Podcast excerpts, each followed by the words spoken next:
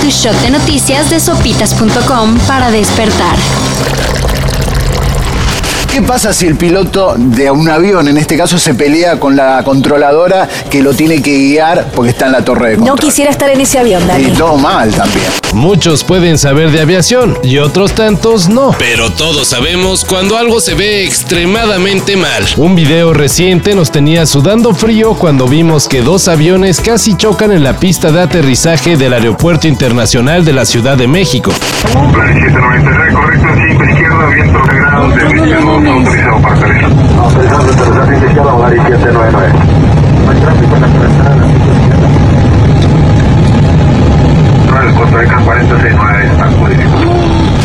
Se pone más feo cuando recuerdas que pilotos internacionales y controladores han levantado la voz contra la mala planeación del espacio aéreo tras la llegada con calzador del aeropuerto de Santa Lucía. La cosa está llegando a niveles severos. Al grado que renunció el director de navegación del espacio aéreo este mismo fin de semana. Duro fin de semana para los grandes deportistas mexicanos. Al Checo Pérez le tocó un complicado Gran Premio de Miami. Lucy power. How can you say it's good? You've lost the toe.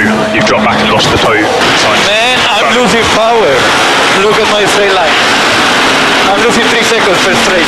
En las últimas vueltas, Bastante emocionantes, por cierto. se pasó de galleta en la curva y se siguió de largo justo cuando iba a tomar el tercer puesto. Terminó viendo desde el cuarto lugar cómo Max Verstappen y el dúo de Ferrari celebraban con champaña. Mientras tanto, al Canelo Álvarez le tocó conocer a su propio Iván Drago, Cuando salió bastante golpeado y con una contundente derrota, después de su combate contra Dimitri Vivol. Vuelve a atacar Ribol. Se cuelga de él, se lo está llevando puesto. Que acabe la pelea.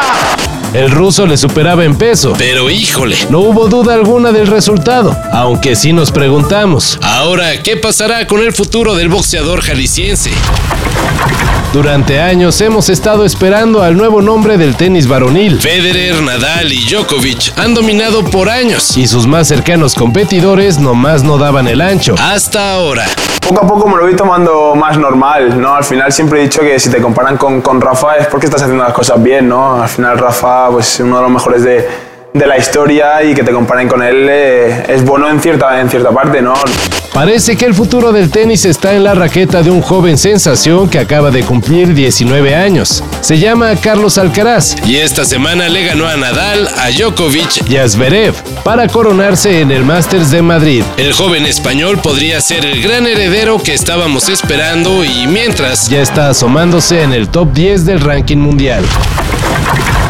La historia de un niño se hizo muy conocida en estos días porque metió la mano a la jaula del lobo en el zoológico de Nesa. chale, El chavito de 9 años quedó lastimado. pero no fue tan grave como pudo haber sido. Tenía las intenciones de acariciar al bello canino. Pero pues por algo están las rejas, ¿verdad? ¡Hey, lobito! Deja ese entremés, aquí está tu plato fuerte. Por suerte parece que todo terminará razonablemente bien. Al lobo no le hará nada. El niño se está recuperando Y todos recordamos la lección de no meter las manos en los hábitats de los zoológicos. No te sientas mal, pequeño. Yo lucho con lobos desde que tú bebías en la teta de tu madre. si quieren empezar la semana con todo. Arránquenla con el regreso de Kendrick Lamar. Ya estábamos emocionados porque su nuevo disco El primero en cinco años, se estrenará en unos cuantos días. pero nos subió los decibeles con el lanzamiento de su primer sencillo. Dehumanized, the sensitive, scrutinized the way we live for you and I. Enemy shook my hand, I can promise I'll meet you in a land where no equal is your equal. Never say I ain't told you. Nah, in a land where hurt people hurt more people. Fuck calling it culture. Se llama The Heart Part 5 y suena bastante bien. Ah, y si les gusta el chismecito, En el video sale Will Smith, y spoiler, no cachetea a nadie. todo esto y más de lo que necesitas saber En sopitas.com. Cafeína. Shot de noticias de sopitas.com para despertar.